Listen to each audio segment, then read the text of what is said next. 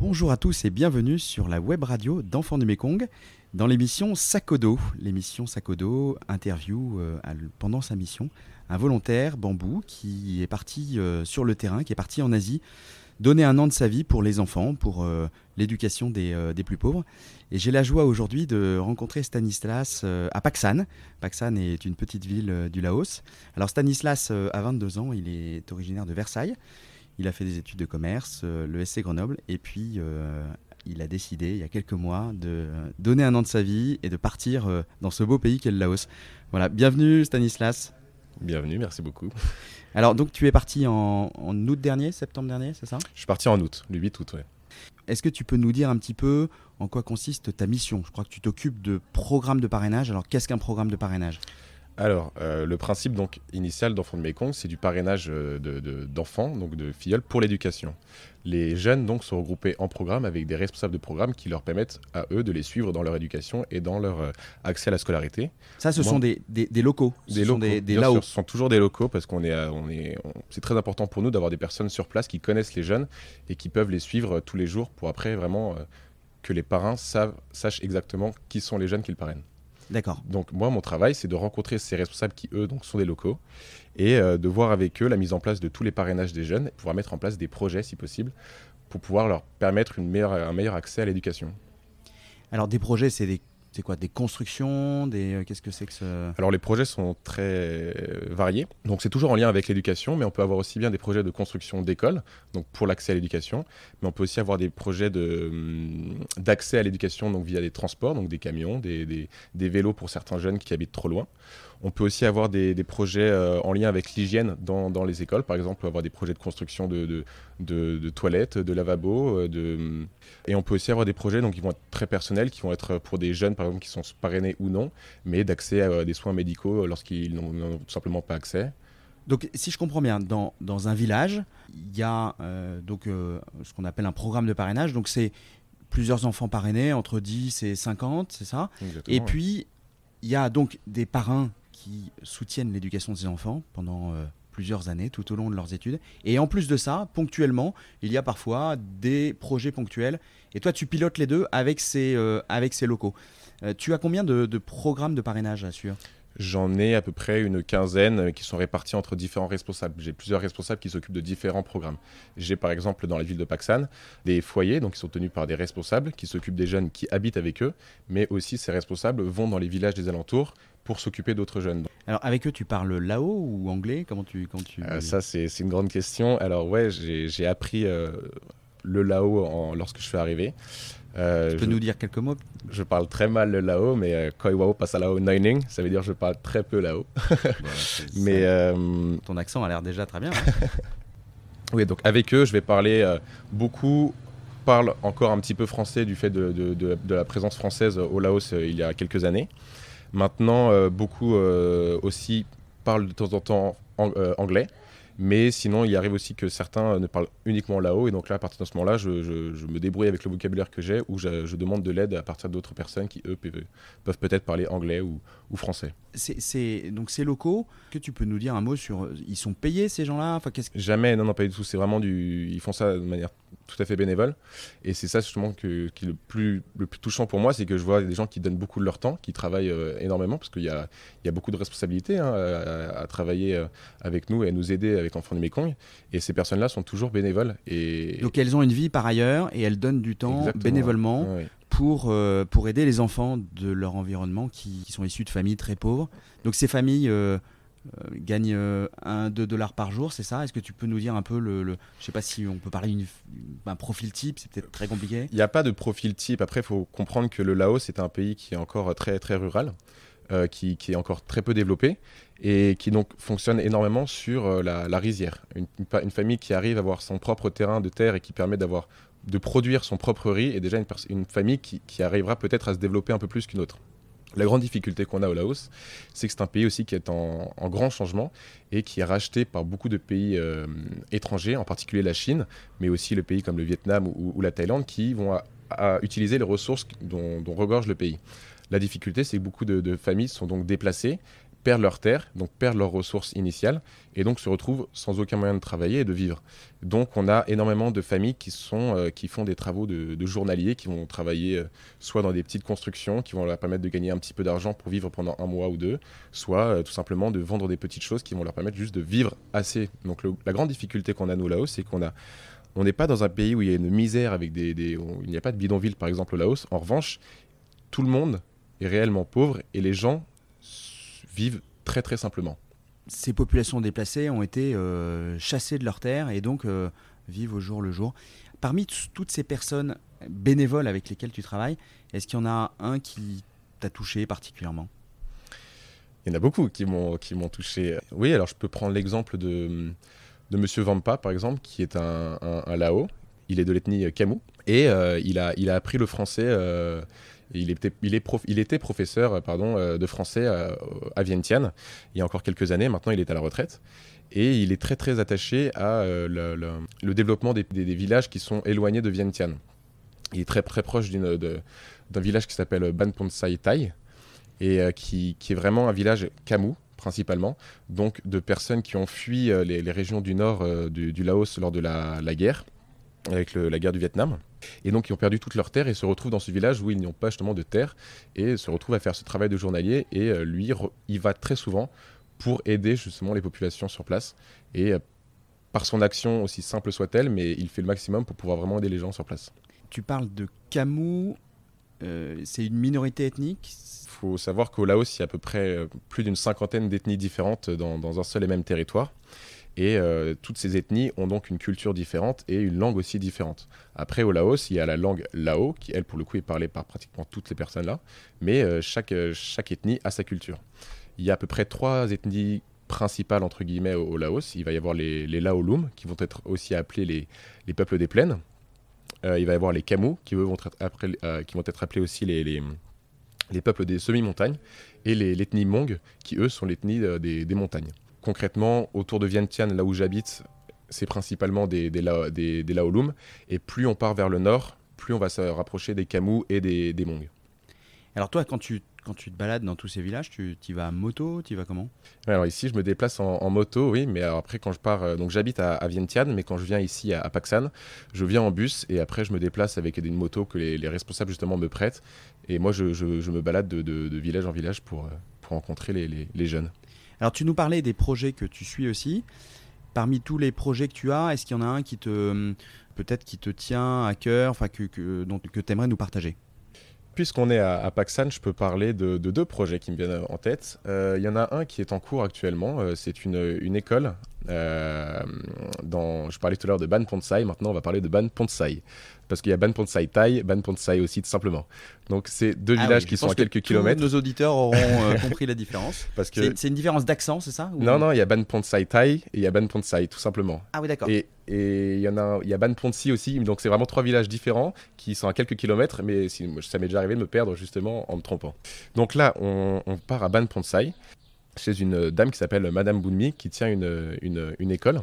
Et euh, cette école, elle est réservée, c'est une maternelle, et elle est réservée donc à tous les, jeunes de la zone qui est, des alentours, qui sont qui, qui ont souvent qui n'ont souvent pas la possibilité d'aller à l'école. Et, euh, et, cette Madame Bounmi, elle a été euh, très active lors de la, de, la, de la fuite de la population lors de la guerre du Vietnam. Elle a beaucoup aidé en Thaïlande pour tous les réfugiés à la frontière du Laos. Et elle a travaillé donc dans les camps de réfugiés. Et à la fin de la guerre, elle a décidé de revenir au Laos, à la frontière, et de créer cette école, cette maternelle, pour aider justement tous les jeunes euh, de la région qui n'avaient tout simplement pas accès à l'éducation. Cette dame est, très touchante car elle est, elle est active depuis maintenant de, très nombreuses années et n'a jamais euh, perdu euh, en tête le fait que l'éducation était très importante pour toutes ces personnes. Madame Boudmi connaissait même le fondateur d'Enfants de Mekong, René Péchard. L'association a... 60 ans et elle était déjà bénévole du temps de René Péchard. Alors elle n'était pas bénévole du temps de René Péchard, en revanche elle a connu euh, René Péchard, elle l'appelle même Tonton Péchard. Euh, elle a commencé à travailler euh, avec Enfants du Mekong justement au moment où elle était dans les camps de réfugiés en Thaïlande. C'est là qu'elle a commencé à devenir, à travailler avec Enfants du Mekong. En l'occurrence, quand elle était au Laos, elle connaissait, oui, René Péchard, elle, elle, elle, l'a beaucoup vu. Ça doit donner foi en l'humanité, non, de voir des gens comme ça? Ça fait réfléchir beaucoup. en quoi ça te fait grandir? Bah, Parce que justement, moi je suis venu ici travailler avec Enfants du Mekong dans le cadre de mes études. donc moi je suis encore étudiant en France. J'ai choisi de faire une année de, de, césure pour pouvoir partir avec Enfants du Mekong. Et moi ce que je recherchais justement c'était partir dans une dans un pays avec une culture totalement différente et en faisant une action qui, je pense, est juste. Et, je voulais apprendre aussi de ça.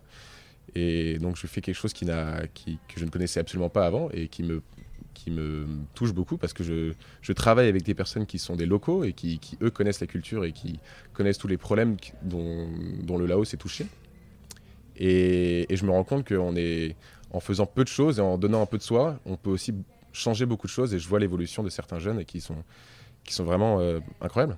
C'est-à-dire qu'en France, peut-être tu travailleras dans une entreprise lambda dans quelques années, tu peux te dire qu'on peut avoir un, comme nos, responsables locaux ici, un métier lambda et puis, euh, et puis en dehors, euh, agir pour les autres. Exactement, ouais. Ces personnes-là sont, ont souvent euh, des activités à côté et, ont quelque chose qui leur prend beaucoup de temps, mais donnent aussi leur temps pour, pour le travail avec Enfants du Mekong et c'est vraiment une belle action. Ouais. Alors, on va revenir un peu sur le, les, villages, les programmes de parrainage que tu pilotes. Est-ce que tu peux nous dire, nous, expliquer un peu comment l'aide d'un parrain euh, va euh, aider une famille, un enfant? Concrètement, le parrainage, ça sert à quoi? C'est utilisé pour Pourquoi alors, donc le parrainage donc, est, nominatif. Nous, euh, moi, mon action sur place, le responsable local va me parler d'un jeune. Il va me dire ce jeune-là a besoin d'aide. Il euh, souhaiterait faire, euh, avoir accès à l'éducation. Et donc, peu importe son niveau scolaire, il souhaiterait avoir accès à l'éducation. Moi, mon travail, donc, ça va être de rencontrer ce jeune, voir sa situation familiale, rencontrer ses parents, ses frères et sœurs s'il en a. Et en fait, de créer le lien entre lui et le futur parrain qu'il aura peut-être. Et une fois que le parrainage est créé et que ce jeune reçoit un, parrainage d'un parrain en France ou ailleurs, ce jeune-là va pouvoir recevoir chaque mois une somme d'argent qui, qui va varier en fonction de chacun, mais cet argent va être euh, redistribué en principal, principalement pour l'éducation, donc ça va être ici au Laos les frais de scolarité qu'il y a en début d'année, l'achat de, l'uniforme. La grande difficulté qu'on a nous aussi au, Laos, c'est que hum, les professeurs de l'école publique sont très mal payés, et euh, pour pouvoir eux vivre de leur côté, font payer des cours supplémentaires aux, écoliers qui, qui, souhaitent avoir des bons résultats à l'école. Donc il y a l'obligation de payer des cours supplémentaires souvent. Ça représente une somme qui paraît, peut paraître modique en France, mais qui pourrait être très importante. Et donc ce parrainage va servir à payer ces cours supplémentaires. Ça veut dire que les cours complémentaires finalement euh, sont quasiment indispensables pour réussir les examens et seules les classes moyennes ou les plus riches peuvent se les payer. donc le parrainage va permettre à des enfants de familles pauvres de payer des cours complémentaires. Exactement, c'est ça. Une école qui, qui qui se veut public euh, et qui, est, qui, qui, qui est le, moins cher possible, en fait, n'est pas suffisante. Il est obligatoire pour un enfant, pour qu'il ait accès à une bonne éducation et qu'il puisse avoir des bons résultats scolaires, qu'il paye des cours supplémentaires. Mais comment es-tu sûr, toi, que euh, l'argent du parrainage, quand il arrive dans la famille, va pas plutôt euh, payer la colderie du, du père? Tu, tu, contrôles ça Tu vas dans les Bien familles sûr, oui. Et alors, c'est déjà arrivé plusieurs fois. Il y a aussi un, un gros problème au, Laos, c'est par exemple la drogue. Il y a, donc il y a l'alcool et il y a aussi la drogue. Il y a une drogue qui s'appelle le, le yaba qui est une, qui est une drogue qui vient. le, Laos est en plein milieu du, triangle d'or. Donc euh, entre la Thaïlande, la Birmanie et le Laos, il y a un véritable trafic de drogue. Et euh, cette drogue qui vient de, Birmanie initialement, elle, euh, elle, est aussi très présente au Laos. Et cette drogue a perdu au, au cours de quelques années. Le prix a totalement réduit car elle est de plus en plus accessible. Et pour, le, pour le, une somme minime de 10 000 kips qui revient à peu près à 1 euro, euh, une personne peut s'acheter son, son, cacheton et se droguer. Et donc les populations les plus, les plus rurales et les plus enclavées ou qui n'ont accès absolument à rien, qui n'ont ni travail ni éducation, sont souvent touchées par cette, euh, ce fléau. Et donc moi j'ai l'exemple d'une fille qui, euh, lors de ma visite, on s'est rendu compte que les parents, lors de notre dernière visite, allaient très bien. Et là, les, les parents avaient commencé à se droguer. On s'est dit, bah, l'accès à l'éducation, cette fille, on peut lui permettre, mais pas en donnant de l'argent directement en, liquide à des parents. Donc nous avons décidé d'acheter tout simplement du riz pour la famille, pour les enfants, payer directement l'école, nous, sans, sans, le faire par les, parents, parce que c'est le meilleur moyen. Les parents qui n'ont accès à rien, finalement, préfèrent dépenser leur argent pour de la drogue plutôt que de favoriser leur... Donc grâce à ton observation avec euh, le responsable local, l'association arrive à avoir une une action quasi euh, chirurgicale, très précise et, peut contourner son moyen d'action euh, avec l'exemple que tu viens de donner parce que euh, on s'aperçoit que les, parents pourraient le détourner à d'autres fins. Oui, ça. Malheureusement, c'est c'est pas une vision, euh, c'est pas une c'est pas une volonté des parents euh, directe, mais c'est vrai que c'est un fléau qui touche le, le Laos, c'est vraiment la pauvreté et la drogue ainsi que l'alcool. Donc, c'est vrai que nous, vu qu'on est présent sur place et qu'on a la chance de pouvoir avoir un accès direct à voir les populations et les villages euh, les plus enclavés, bah, ça nous permet de directement pouvoir répondre à- aux problèmes. C'est un fléau et, et- et on m'a aussi expliqué que parfois il y a des, il y a des, des patrons qui volontairement vont droguer leurs salariés pour euh, mieux les exploiter derrière. Je sais pas si tu as déjà entendu parler de ce type de situation. D'après ce que j'ai compris, les drogues ici euh, au Laos, ça va être euh, un- ça va rep- ressembler un peu à de la méthamphétamine, qui peut aussi donner un, un- un- un effet de surpuissance et du coup de- de- d'efficacité dans le travail. Donc oui, c'est possible que des, que des patrons puissent euh, donner ça à, leur- à leurs salariés. Alors après, moi, je n'ai pas vu directement dans mes programmes, mais c'est possible, oui. Alors, peut-être pour, euh, pour conclure, est-ce que tu as un, un message à faire passer à, à nos auditeurs, euh, aux personnes qui, qui nous écoutent aujourd'hui? Tu es libre. Alors, j'ai un message qui est assez simple, c'est que Enfants de Mekong, c'est quand même une association qui a le, le mérite d'être euh, présente directement, euh, peu importe ses pays d'action, et toujours, toujours des volontaires qui sont présents sur place et qui vont permettre d'avoir un, regard le plus direct et le plus, euh, avec le moins de, de, de possible. Et ça, c'est vraiment la force que je trouve d'Enfants de Mekong et ce qui la différencie de beaucoup d'autres associations. Et c'est ce qui me plaît, moi, justement, dans mon action sur place, c'est que je vois des choses directement et je peux y répondre par l'action des parrainages et des projets. Donc c'est quelque chose qui me plaît. Et la, la- C'est fou je- comme tu es libre dans ta mission. hein. Des- on te donne des responsabilités. Sont- Exactement, ouais, j'ai un, j'ai un- une, euh, j'ai un dialogue avec les, per- les personnes qui habitent euh, en, en France et qui, sont, qui, sont, qui travaillent avec Enfants du Mekong. Mais après, sur place, je suis responsable de mon action et, et- et je suis responsable de mon, de mon travail avec les, les locaux. Donc c'est quelque chose qui me, qui me, ouais, qui me plaît particulièrement. ouais. Et je t'ai coupé, donc ton. Tu Non, non, bah, c'était et- voilà, et ju- juste pour dire que moi, donc ça fait euh, donc six mois je- que je suis maintenant euh, au, Laos, et donc euh, à- entre ces deux zones de Pakistan et de Vientiane, et euh, je me rends compte maintenant de, de, de- de l'opportunité que c'est de pouvoir partir et de voir directement ce que c'est la, la- la vie de ces personnes sur place, et aussi je me rends compte de l'efficacité d'une action de parrainage et que c'est réellement important de pouvoir donner accès à l'éducation à toutes ces personnes qui, qui malheureusement, naturellement, ne l'ont pas. Donc tu encourages nos auditeurs. À, À parrainer, parrainer. bien sûr. Bah voilà. Alors vous trouverez sur la page euh, de Stanislas euh, aussi des programmes de parrainage, les programmes de parrainage euh, de sa région. N'hésitez pas à vous lancer dans l'aventure. Vous pouvez aussi soutenir euh, sa mission. Voilà. Merci beaucoup Merci Stanislas. À bientôt. Merci d'avoir écouté ce podcast de l'émission Sakodo. Vous pourrez découvrir d'autres aventures de volontaires bambou sur le site internet enfandumekong.com dans la rubrique Actualité, mais aussi sur toutes les plateformes de podcast Deezer, Spotify, SoundCloud, Apple Podcast, Google Podcast. À bientôt.